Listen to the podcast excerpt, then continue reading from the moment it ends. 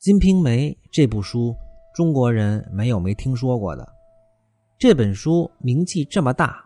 可真正完整阅读过《金瓶梅》全书的人，相比于完整阅读过四大名著的人要少得多。为什么读过它的人相对不多呢？原因很多。首先，一个众所周知的原因是，这部书涉及到了一些少儿不宜的内容，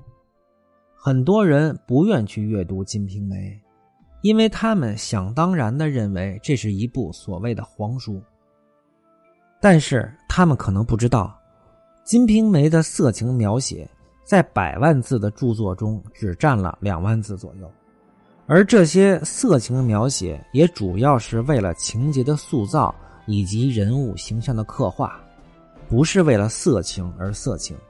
第二个原因是，有的人认为这本书的情节跟《水浒传》差不多，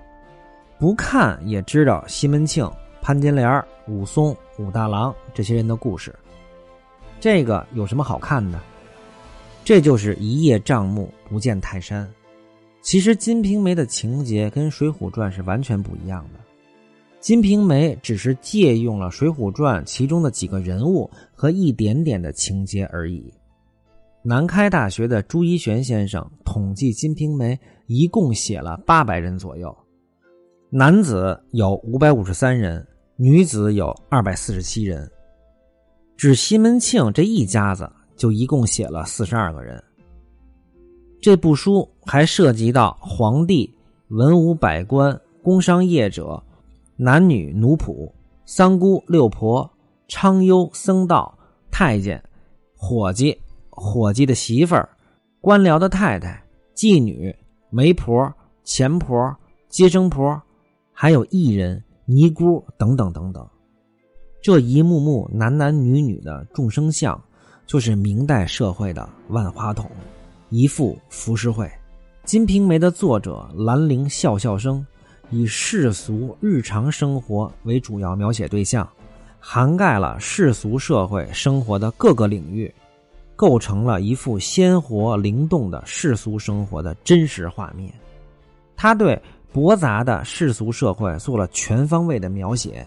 可不仅仅写的是西门庆和潘金莲。第三个原因是。《金瓶梅》写的不是英雄传记、神魔妖仙，也不是传说演绎，而是现实主义的文学。太真实的东西，有时候反而会让人望而却步。当然，还有很多其他的原因导致这部伟大的作品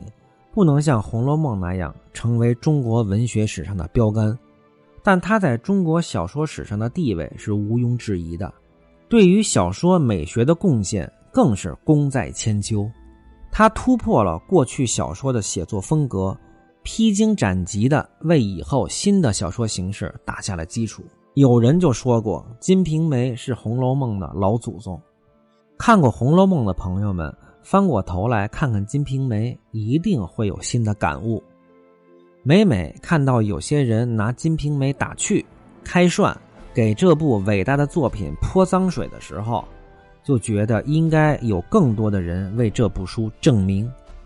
这部书是给那些有血有肉、有情有义、尚存悲悯之心、身上还有一丝人味儿的人写的。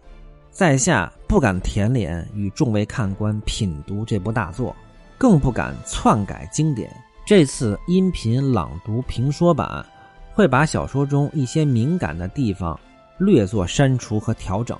让某些语句用白话朗读的更清楚，目的是为大家在闲暇之余解解闷儿，边读边随便聊聊、侃侃。本人水平有限，欢迎大家的批评指正，我们共同欣赏学习这部伟大的作品。最后，致敬《金瓶梅》的作者兰陵笑笑生。